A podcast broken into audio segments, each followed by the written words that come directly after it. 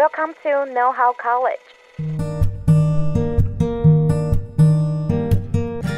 大学问，大学生的大哉问。欢迎回来，《大学问》大学生的大哉问。我是主持人 Iris，我是主持人 Fanny。Iris，你小时候的志愿是什么？我好像小时候想当英文老师吧，因为我英文还不错。那长大之后还有想要当老师吗？没有哎、后来就觉得当老师好像就是要突破重重的关卡，然后又好像太制式化了一点，我觉得不太适合我。哦，我小时候也有想过要当老师，可是后来觉得就是有更好玩的事情去做。那虽然我们后来都没有当老师，但我还是一直对这个职业感到很好奇。那今天我们就很荣幸的邀请了曾经在高中担任实习老师的 Sandy 与晶晶，来和我们聊聊身为一名老师需要具备什么样的技能吧。那我们先请 Sandy 跟晶晶做一下自我介绍。Hello，我是 Sandy，我之前是在中央中文毕业的，然后我是在普通高中去实习这样子。Hello，大家好，我是晶晶。刚刚 Sandy 老师很简短的介绍，那我就用他多一点时间。那我 现在是在中央大学念硕士。那我之前是在中立的，嗯，不知道应该桃园的朋友应该有听过我们的学校是。中大立中就是中央大学附属中立高级中学那边实习，那现在是补习班老师。哦，所以你们两个都是在高中，然后当实习国文老师吗？是。哦，所以你们本身都是中文系或是国文系出来的。嗯，对。那我想要请问一下两位，当初是有什么样子的契机会想要成为一名老师？嗯，我想要成为老师的契机应该是从非常小的时候就开始有了。差不多是在国中的时候，就是有时候我看老师或者是老师在教学的时候，其实有时候我在台下，我就会默默心想说：“诶，如果这个地方我来做的话，哪里可以改进？就是可以让整个班级的运作，或是在国文教学上面更顺畅。”然后大概就是从那个时候开始，就是有想要当老师这个念头。了解。那晶晶呢？如果大家有一些当老师的朋友，应该都会跟你说过，而、呃、我们以前因为有遇过一个老师，所以我当老师。没错，大家的理由都是这么样千篇一律。我也是，但是我就有两个老师，第一个是很糟的经验，是我国小的经验。国小因为不写作业，然后是一个很讨厌的学生，然后就被老师关在教室里面，然后他就把叫我把所有的窗户跟门全部锁起来，然后在里面开始暴吼怒吼，然后打断一只齿。就从那个时候，我想说，天哪！老师这职业好像很爽，又好像又好像可以骂学生，我就对老师有个奇怪的想象。直到到了高中的时候，遇到一个影响人生的老师，他就是用他的经验、他的人生，把国文课讲的很不一样。因为我以前很讨厌国文课，我最讨厌就是国文课。到了高中的二年级开始，我决定要念中文系。其实我还不知道中文系在读什么，我现在学校在读什么都不知道。反正一个老师的影响性。其实对于下一个老师的养成是非常重要的。了解，所以两位都是在学生时期的时候都有遇过影响自己非常深的老师嘛？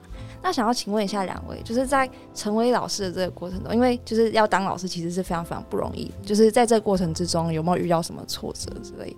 在小时候想要的时候，当然是没有什么挫折，因为那只是想而已。比较明确的挫折其实是实习阶段的时候，真的进入学校以后，你就会开始遇到教学上或是和学生相处上的挫折。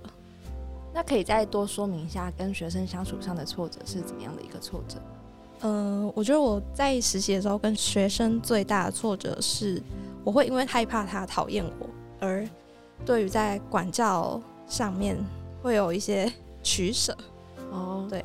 就你们要怎么拿捏？到底要跟学生培养什么样子的情谊？就是当朋友吗？还是要当师生的那种关系存在会比较好？呃，这个其实也是我后面想要提到的，是我在实习前我抱持的心态，是我想要当是亦师亦友的那个类型的老师。但是可能实习后我的想法就改变了，就是这个尺度的拿捏，我觉得。当老师其实是比较难跟学生当朋友的，对，因为你还是是一个，嗯、需要对他有所指导的部分，所以这就是我的一些取舍。这样，那这边我想要再多问一个，就是实习老师的身份跟一般老师的身份，就是这两个职位，他们跟同学相处的那个感觉是有差的吗？哦，其实我觉得差蛮多的，因为会是实习老师的话，当然都是大学。刚毕业或是还在大学，所以其实学生看到你，他就知道你一定跟他年纪很接近。因为比如说你像高三的学生，他们大部分都是十七、十八岁。嗯，那如果我今天大学毕业二十三岁，其实跟他们才差五岁，所以他们对他们不会觉得你是有威严的老师。对，然后再来是他们也知道你是实习老师，你不是正式老师，所以态度上会有区别。了解。那家人有反对过就是你当老师这件事情吗？呃，没有。没有，在家里都很支持。对，哦，那晶晶呢，在成为老师的路上遇到什么困难吗？那主要成为老师的路上，其实问题跟 Cindy 老师就比较不一样。Cindy 老师主要是在跟学生的相处上，我现在还是跟学生是亦师亦友的关系啦。那主要的问题反而是在课程的难易度的选择上，因为其实我们平常比较接触的都是。同科系，甚至是同年龄的同学，所以我们在课程设计上会比较以为，可能学生都知道，或学生应该知道什么。可是实际上去教学的时候，发现其实学生的相关知识其实非常的贫乏。举个例子好了，就是我前阵子想要教学生那个蟠桃的蟠，不知道。大家有没有听过蟠桃的蟠？我知道是不是一个回在一个攀？哦，翻中中文不好。作为老师呢，要怎么介绍这个字呢？一定是先举一些例子嘛。那我举了什么例子呢？我就说，哎、欸，同学有没有听过孙悟空？有没有听过《西游记》？没有。假的？你知道现在高中生没有听过《西游记》？国中生，国中生没有听过《西游记》？没有。然后《三国演义》没有。那他们知道金庸是谁吗？不知道。好惊讶，我蛮惊讶。那嗯，那然后那你怎么办？我这时候就要讲个故事给他们听啦，就要很简单的把很多故事在我们的课堂上塞给他们。像历史的，我要靠国文老师去重建，因为现在社会老师的课纲都有改过，他们没有一个线性的逻辑，等于我们在课程设计上必须要做很多的转换。这其实是在当老师的过程中，其实最需要去调整就是这个课程的部分。你说因为新课纲的关系，对，所以让小朋友可不是变笨，就是变得比较不一样。我蛮好奇，就是你刚刚说的那个线性的设计是怎么样？就是呃，我们以前是脑袋里面有一个架构，其实国文、社会都很需要那一条时间线。是，对对。现在小孩其实没有那个时间线，他们就是一个一个断点，完他们完全不知道什么时代的顺序。对，所以他们的历史其实是非常极度差，导致国文的背景知识也都会很很薄弱。那国文有很多需要靠年代去连接的，他们就有问题。这样酷哦，所以他们没有那个线性，那你要怎么去构建他们的那个背景？对啊，强迫让他们有这个线性，所以还是会稍微带一下。就是我们必须做社会老师没有做到的事情，好辛苦。好，了解了解。那你们家人有反对你当老师吗？嗯、其实家人反对我就不管他反对啊。从以前他们就一直反对我到现在，从我国中升高中，他们就要我去念高职嘛。我也曾经想念过高职，但后来是没有。我选择了进高中，那他们又又来了嘛。大家应该都有经历过那个自然组跟社会组的抉择，他们又让我去当医生，那什么有的没的。那我就是自己投自己的单子，然后。我就跟他们说，哎，我选三类组，然后我最后还是投一类组，然后我我选那个牙医系，然后我还是去了中文系这样子。最后一个阳奉阴违的概念。对，对，没有错，就是这样子。那最后他们也没有在管我，我想做什么就做什么，反正我钱就拿回去就好了。哎、欸，但我比较好奇是他们反对你的原因是什么？因为赚不到钱啊。其实老师他职业来说，看起来好像很光鲜亮丽，然后看起来好像钱很多，但实际上要进去那个位置，其实蛮困难。那听完你们两个想成为老师的这个契机之后，那我想问一下，就是哎、欸，如何真的，比如说从你们大学啊，然后当实习，然后最后成为一个正式的老师？那我可以先回答，就是从你要怎么样拿到教师证这个部分。那首先就是你要考进，不管是一般大学或是师范的大学，其实都可以。然后因为我是一般大学出来的，所以我就是说一般大学部分。就是首先是以我是中文系为例，我就是大概在大二的时候先去投一个师培中心的面试，然后他们会先有一个履历上的筛选，然后那个筛选可能会是你大学的整个学年成绩，然后还有一些你要自我介绍，你为什么想要成为一个老师啊，等等等，然后再来是他们会有个面试，那你取得了那个修习教程的资格以后，你就开始修课。那这个课程就分为两种，一种是教育方面的课程，一个是你本科的课程。他们会有要求你一定要修过哪一些课，然后取得课程以后，你再去参加一个服务时数，然后这样子一个完整的过程之后呢，你就可以去考教师检定考，然后教师检定考考过以后，你就可以去实习，然后实习半年之后呢，就是顺利通过，你就可以取得教师证了。好，那再补充 Sandy 老师说的，就是在最刚开始选择你要念什么大学的时候，其实就已经是第一个决定了，因为幼教、小教跟中教分别教不同的年段。像幼教的话，就会要到师大之类有幼儿系、幼儿教育之类的系，他们才会有相关的教育学程。那小教的话，就要到名字有叫做教育大学的，像台中教育大学 这种，台北教育大学，他们才有小学教育的课。那如果是中学教育的话，其实各大学他们多半都有师资培育中心。那师大的话，就是他们专职的嘛。所以，其实，在最刚开始选择大学的时候，他们就有一个很明显的分界。那进去之后，你就是按照修课嘛，就刚刚 Sandy 老师讲的，那我就讲后半段。拿到教师证之后，我们要怎么做呢？其实拿到教师证之后，很多的家长会以为，然、哦、后我们干做老师啊，然后就开始 开始炫耀哦。但其实没有，拿到教师证之后，你只是拿到一个入场券，入场券哦，不能念错。中文老师很敏感。拿到入场券之后，你到了各个学校，各个学校会每年都会开一些缺。呃，像举个例好了，我去年考的是台北市联合的甄选，就可能很多学校，我那年有中山女高、阳明高中，还有呢有有的没的之类的，可能每间学校都开个一两个一两个，然后总共台北市就是八个国文老师的缺额，整个台北市只有八个，差不多差不多就八个。那这样考的人会有多少？大概是八百人，然后取八个，取八个，对等于第一轮会先用笔试去把大概会把七百多人筛掉。就是每一校有十六个，总共好像一百多个去各校面试，然后最后每一校就取那一个一个一个一个，最后总共这一年度就是八位台北市的老师。那这是联合甄试的部分，联合甄试是各校一起命题，所以难度会差不多，所以会比较简单一点点。那另外一个方法叫做独立甄试，就是像是各个县市都会有一个前几志愿的说法嘛，像台北的建中、桃园的武陵，然后台中的中一中，那他们的考试，他们都会说我们。不要跟其他比较下面的学校一起考，我们就是要选出我们自己专属有特色的老师，就自己出题，那就会非常的困难。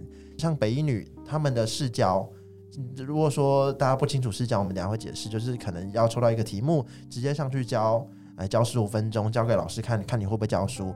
那基本上一般的学校都会挑的是课本上面会出现的篇章，而且甚至是已经共选的十五篇的篇章。那北一女那一年从庄子里面抽随便一篇。好像是养生主如何教学生看到一篇复杂的古文，你要怎么教学生？有时候我们可能都没看过，那要怎么办？那就是他没有想让你进去当老师的意思。对，通常是这样，所以独立的甄试比较困难，那联合的甄试会比较简单，所以大家都会很把握每个地区，像全国的台北市的各个地区的联合甄试。那进去之后，你就是个正式老师，就可以累积年资，直到老死的那一刻，这样。直到老死。那如果就假设我今天不是读师范大学，可是我可能毕业工作个几年之后，就是突然有意愿要当老师的话，那这样子是可以的吗？有这种机制吗？因为我知道，比如说当医生也有后医这个东西，嗯嗯、对，那有后后了后师后老师 后师一样要回去补修学分。你说补教程吗？补教程还有跟相关的专业学分，刚刚 Cindy 老师讲到的教育专业跟他本科的专业，嗯、像国文科的就要去补。中文系的的专业课程这样子，去哪里补啊？就是要回去大学补。可是我已经不是大学生了，那我要怎么再考进去？哇，再考进去，或者是用社会人士修学分，可能比较贵，一一学分可能就好几千块这样。可是那个整个学分大概会有二十八，所以如果好几千块的话，你其实应该要六万跑不掉。就重考吧。所以是那种推广班的，就是那种夜间部的课也可以吗？我建议到那个年纪就是。好好在你的工作，好好在你的工作里，建议到不要出来奔波当老师，真的不要出来奔波。就是因为我看有一些学校有教育系，就是教育系这个东西跟当老师也是相关的嘛？我室友刚好是教育系，然后我听他说是。教育系通常，如果他想要再当老师的话，那他要再去双主修一个国文或是英文，对不对？或是历史等等。啊、对，因为教育系其实他们学的很深，他们就等于是学了教育专业的科目了，所以他们不需要再修师培，但是他们要在双主修这样。你刚才有提到说，比如说是台北教育大学或者是台中教育大学这种的教育大学才可以是小教。那如果你是读台北教育大学，但是你还是想当中教的老师，可以吗？那就要去外面修中等教育学程。哦，所以这种教育大学就不会有中等教育学程。记得他是没有中等教育学程的，我查查看。哦，然后我想要就是澄清一下，我不确定教育系的同学要不要再修教程，但是他们如果想要当老师，还要在一个双主修。那如果是高教呢？就是另外一个一件事情吗？高教应该是大学教授，是不是？对哦，高教是大学教授，高教是大学教授啊。然后中教是国中跟高中，高中对，OK，还有高职。哦，那国高中差在哪里啊？就是教国中跟高中的差别。高中的话的确比较难，而且高中的课程比较灵活一点点。因为现在大家如果关注新课纲的话，知道高中的课有做很多改变。很多的选修课出现了，国中其实没有这么多的选修课，其实他们好像没有选修课。高中有很多像什么各类文学选读，还有什么各类的主题文学或什么语文传播运用，然后里面可能就要教你如何录 podcast，搞不好他们现在都会比我们更会录 podcast 之类的。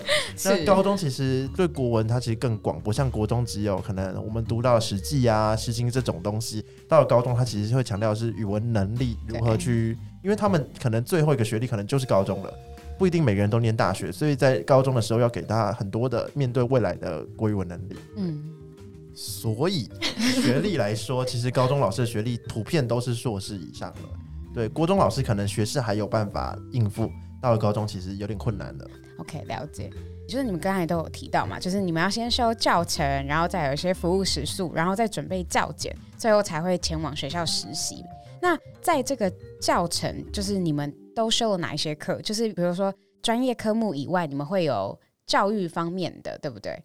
那在教育方面的，你们通常会修习什么样子的课程？这些课程如何反映在你们实际的演练上面？嗯、我们的课程大概就是有教育基础概论，或是教育哲学、教育心理学，然后还会有再有一些比较实务上的，比如说是智商伦理啊，或是特殊教育，然后或是。最后，大家都会有一个教学实习跟教材教法。那我自己的应用的话，最大应用就是两个部分，一个是跟学生相处，然后一个是教学面上。教学面上就是教材教法这个部分，然后和学生相处的话，就是像是智商伦理。比如说我跟学生相处的时候，因为我实习的时候带的班级是高二的语文资优班。那他们其实会很常有一些课业上的压力问题，他们会很希望就是说，嗯、你可以跟我说我国文国写哪里写的不好什么的。那其实这时候你就可以用一些，嗯、比如说像是三明治法，就是好坏好这样把它夹起来给他，就是让他可以有一点成就感。可是同时他也可以吸取到自己有哪一些地方需要改进。那我的部分最主要其实是像刚刚 Cindy 老师说，最后一门课叫做。教学实习，其实在我修教程的过程中，我就觉得我都很棒啊，就是教学、教学、教学、教学。那实际上到了那门课，我们真的把这个课带出去，实际上操练之后，才发现哦，天哪，好像不是我们想的那个样子。其实我觉得最棒的，其实就是最后那一堂课，因为最后那堂课，我们把所有的东西都应用，其实把前面 所学的东西把它忘掉，真的把它忘掉，然后把它内化成自己要如何去设计你那门课。其实碰到很多东西，你没有办法说这个从。教育哲学的哪一个来看，它其实已经融铸成你设计课程的内在，它就会变成一个前导性的训练。在我们未来去实习的时候，其实那一门课影响非常大。那很刚好的，就是因为那门课跟后来的实习都刚好在中大立中去体验了不同的学生。如果等下有分享这个经验的话，我可以讲很多。好的，好的。那刚才也听你们讲到蛮多，就是关于专业能力上面的培养啊，以及休息的课程。那如果是比较偏软实力呢？比如说对于学生的态度啊，或是个性，当老师通常有什么样子的能力是你们觉得比较重要的？首先是我觉得要有一个，你要一直愿意学习。不管是在你的专业职能上，或是你教育心理的方法，或者是你要去适应每一个时代、每个课纲下不一样学生，他的他总是会有一个整体的特征特性。最主要的目的是要他们可以好好的成长，所以你一定要懂他们在想什么，他们比较习惯什么样子的学习方法。这个是我觉得最重要的是不断的学习。然后第二个是我觉得当老师要对自己非常负责任，然后也要对学生非常负责任，因为现在的制度下，没有一个很严格的标准去评判一个老师是不是人，就是只要他没有出太大的意外，就是可以当到死老死。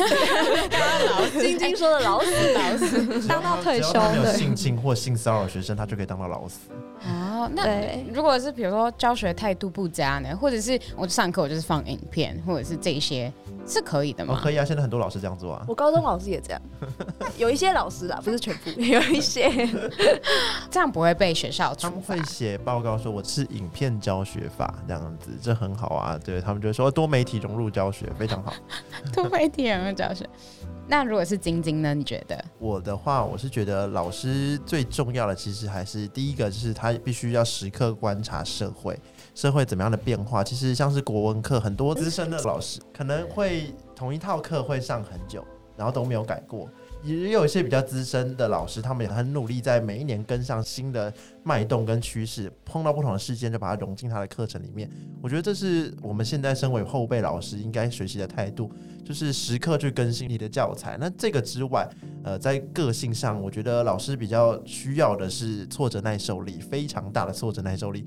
因为老师是一个必须时刻维持笑脸的一个职业，然后你要面对的其实不只有学生的压力，还要面对你的同事，然后你其他可能你上司像组长跟主任，或者是回家还有家长。为什么组长跟主任也会有压力？因为他可能会假设你如果当导师，然后组长跟主任发现你们班可能哪一个问题，他就特别定你这样子。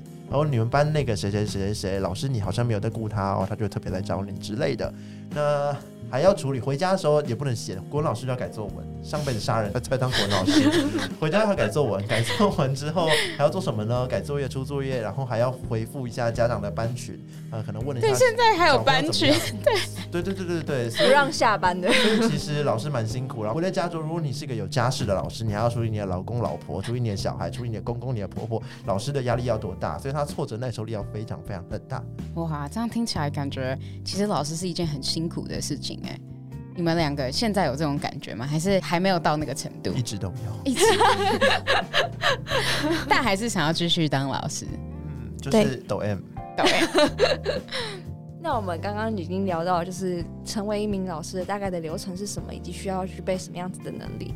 那因为刚刚晶晶前面有说嘛，就是国文老师其实是带给大家就是很多人生观，然后我们也是就是非线性的思考方式。那想要问你们在设计教案的这部分啊，就是你们会怎么样去设计教案，让那个教案或者是那堂课比较吸引同学？因为我们都很讨厌那种就是一直念 PPT 或者是叫我们自己看的老师。就想要问你们在设计课程上面会有就是做怎么样子的功课？呃，我自己设计课程的话，我是希望有一个课程的学习地图，就是我会去思考说，比如说这个课程它可以带给学生的是什么？比如说是一个人跟社会的关系，或是他可以用哪一些能力去应用到未来的社会。那因为我现在还没有正式的经验，那所以我就分享我实习的时候第二次教学演示。那我那时候是讲组织舞退情式，就是那一篇古文。那大概正常的流程就是会先讲题解作者，然后文言文的那个字句分析，然后最后再到赏析。那我那时候就是想说试试看用活动式的，就是我就带入 SWOT 分析，请学生分析。秦国、晋国、郑国这三个国家在面对彼此的国际局势的时候，他们是做了哪些优势劣势的思考，然后去应对这样子，最后去整合整堂课程。了解，好酷哦！我第一次听到用 SWOT 分析去上国文课，我以为那是大学才会，我以为那是商管科系才会用到，大学才学过 SWOT 分析。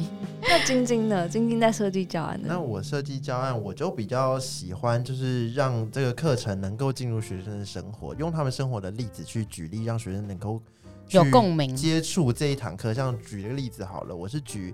因为我教的是高三班，高三班其实要面对学测，那我的课就必须两个都兼顾，在内容上跟兴趣上都必须兼顾。那《劝和论》应该大家还记得，那是一个台湾文学、台湾人写的的作品，那也是被很多人攻击说文章写得不好，但我们还是要教。教了呢，要怎么教他呢？最刚开始，因为我的学生是中立人。那我就必须要先从一个学生有兴趣、学生看过的 YouTuber 叫做哈哈台，哈哈台有谈过中立跟桃园的纷争，因为我的班上有人是住桃园，有人是住中立，他们就开始在班上吵架，然后就是在课堂上。老师你老师你本身也是桃园人？没有，我不是，我不是桃园人。我就直接在课堂上 演绎，如果我们在这边切一半，然后把左边跟右边分成桃园跟中立，北桃园跟中立。那请问一下，中立不是在桃园吗？他在南桃园。哦，所以还是在桃园。对，就是从这个一直在吵的事情。从 在吵什么？从这个经验来，因为他们两个就是中立人就觉得我不在桃园，桃园就会觉得你中立是乡下，你不能属于桃园，你不能叫自己桃园人。啊，OK，了解。对对，他们两个就是互不隶属的两个国家，没错。那我的学生就是这样，然后就说你们现在分成两边，有一半边的资源掌握的比较多，他们就可以知道为什么这样分分开来分那个界限会吵架。那其实就是文章的背景，就是谈的是。种族间的械斗，嗯、就是谈的是这件事。那我就用了一首歌，让他们也知道叫《闪灵》的歌，《闪灵》谈的大大械斗，让他们去理解。其实过去的背景到现在其实没有什么变过，大家是为了资源吵架。那从这个简单的背景带完之后，其实还会帮他们复习到，哎、呃，不是复习哦，是以前老师都没教过的台湾文学史。那就给他们几个文本，因为是高三生，他们必须去理解文章是怎么写成的。那看到文章，其实不像一般传统老师说，大家注释背背哦，这个字什么意思？这个字什么意思？不是，是带小朋友看一下。请问一下，你从这个文章里面，你看得出来这应该是哪一些人写的作品吗？从哪个视角去切入这个台湾这块土地，他们就可以得出，哎、可能是流域的，流域什么？他经过，然后在这边住下来，跟本土出生的，他们的视角一定不一样。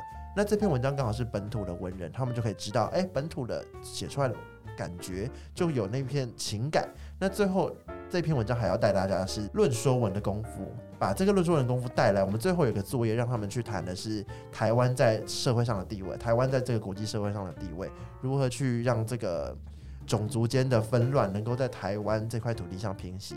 其实这篇文章能够带给他最大的帮助就在这边，就是嗯，如何把文章。变成能力带到学生生活，这是我在课程设计上比较在乎的地方。嗯嗯嗯对，就在这边。他让我想到我高中老师，为什么？我高中老师也是，就是常常会讲很多东西。我觉得就是自己有蛮大一部分的人生观，或者是看这世界角度，都是高中国文老师带给我的。嗯嗯。那想要请问一下，因为看两位的教案都设计也非常的丰富，可是。你知道，就是高三生或是高中生，他们其实课业压力是非常大的。可是，在就是上课活动这么丰富的情况之下，他们还有办法，就是就是课业跟活动是不能兼顾哦，就是会觉得，哎、欸，你出逃叫贼，就是我就是要考试啊，你还不如给我一大堆考题帮我讲解，这种会不会两者之间的矛盾在活动跟课业上面？有，我那时候在教那一课的时候，其实我大概到第三堂的时候，我有看到一个成绩很好的同学。他 就是不想要参与了，所以他直接拿其他的课本上来读。就是 他直接拿什么意思？就是他会觉得你要讲的东西，其实你要做的活动，他也都知道。可是就是因为他已经知道了，然后他就想要多一点分数，因为他知道那个没有用啊。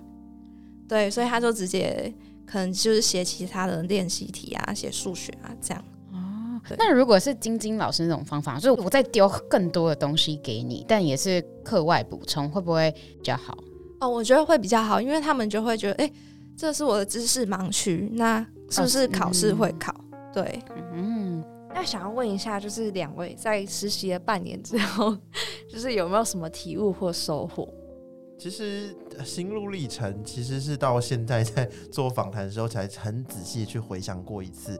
那实习的半年，其实对于每个修师培的学生来说，是一个很锥心刺骨、很很 很可怕的一个经验。那有些老师可能在实习过后就选择了不要当老师，或者是像我们这样，就是选择了之后反而更坚定当老师。那其实，在这个过程中，有怀疑也有怀疑啦。那其实更多的是学生给你的那个力量。因为其实这个实习，他其实也没有想困难，也没多困难。现在回去想，就是其实教几个课上去，教完其实就没事了。那在那个半年，其实都是学生给你很多的力量。他们在下课的时候可能会写个小卡给你，说你看起来好累，你多喝一点水之类的。那那那样都会变成是你的一个力量。还有在那个，你可以去体验一下每个办公室的生态。那半年其实我体体验了很多哦，国文课办公室原来是这个样子，大家没有像我们想象的那么的，嗯，每天都在谈论孔子跟孟子，他们下课都在讨论什么？你昨天去搜狗买了什么衣服？然后谈论了一个下午哦，或者说团购了什么东西？而且每一科的那个生态都不一样。我发现国文老师都很喜欢逛百货公司，对对对对对对，我记得 老师也是，地理老师也是，对，没有错。所以我觉得其实。呃，国文科其实就是这样子，这从半年体验，其实它不是一个像数学那么的学科的一个科目，其实比较多是跟学生互相的了解跟相处之后，学生的国文莫名其妙就会进步，他就多了更多的对生活的关怀，那他对文字就会更多的细腻。我们只要帮他推一点点小小的一把，其实就没问题。其实我们给他很多的力量在于生活的陪伴。其实我觉得这半年来，其实。转向蛮明显，就是我不只是一个呃教书的老师，还是一个教人的老师。对，哇哦！那 Sandy 有什么样的体悟吗？我印象很深，是我要离开实习学校的那一天，我是在跟我的导师、我的师傅一起走回去他的办公室的时候，他就突然转过头来，就很轻的问一句：“那叉叉叉，你还要当老师吗？”我就直接这样抬头看他，我就说：“嗯。”要，然后对，所以其实那一刻你自己会知道你的心路历程是什么，然后你到底要不要做这个选择。那其实我自己的选择是跟晶晶非常像的，就是在人跟人互动之间，你得到的那个力量还有关系，是可以让你对于这份工作有价值感的话，那你就可以继续。对。就是你们其实都在这个实习过程中有更多的体悟，然后更就是有点确认你们想当老师的，所以我就去补习班了。但你最后还是会回回归，对对对，就是让那个教教学不会中断，我持续在教学这样。这样听起来感觉你们是很喜欢跟学生相处，就是对于跟学生的那种羁绊是你们很在乎的。嗯嗯，那嗯有什么样子的一个感动吗？或者是？还是这个是没办法用言语表达的哦，可以耶。其实当他们现在三步时候，他会用 IG 敲我，然后丢了一张以前的照片出来，然后跟跟我们跟我们分享说他最近又干嘛了。嗯，其实那个情感，其实虽然说实习只有半年，可是他是一辈子就是你的学生，嗯、他一辈子来命你就会叫你老师老师老师老师老师，哦、很烦、嗯，好可爱哦。我以为你要说很很很喜欢或者是很感动。对，你还是会，就算半夜十二点，他们密你说，哎、欸，老师，我考这样，我要怎么办？我要填什么？还是会帮他给丢他很多资料，跟他跟他说你要怎么填，怎么分析之类的。嗯、OK，就是一一日为师，终身为师，终身为爸妈。那我们今天节目也到尾声了，然后嗯、呃，也想请晶晶跟 Sandy，就是给就是如果想要成为老师的一些大学生的听众，就是一些建议。我就只有一句话，就是持续去教，不要怕失败，就这样就好了。嗯，我觉得就是什么事情都去试试看，然后你用用过力之后，你要确定你真的做过，你不要后悔。对，都是蛮呃有感触的两句话。那今天呢，我们也听到就是晶晶还有 Sandy 他们两个在分享，就是如何当老师的一个过程，跟他们在实习的时候得到的一些体悟，还有他们整个的心路历程。我相信，就是当老师这件事情带给他们很多的都是感动，虽然压力很大，没有错，然后可能钱也没有赚的非常多，但是跟学生的那种羁绊啊，或者是跟人跟人接触的那一种呃感动，都是不能被取代的。今天非常感谢，就是两位来到我们的节目。那我们大学问就下次见喽，拜拜，拜拜，拜拜。如果你喜欢今天的节目内容，欢迎到大学问 IG 追踪支持我们，并在各大平台订阅我们的节目哦。我们下次见。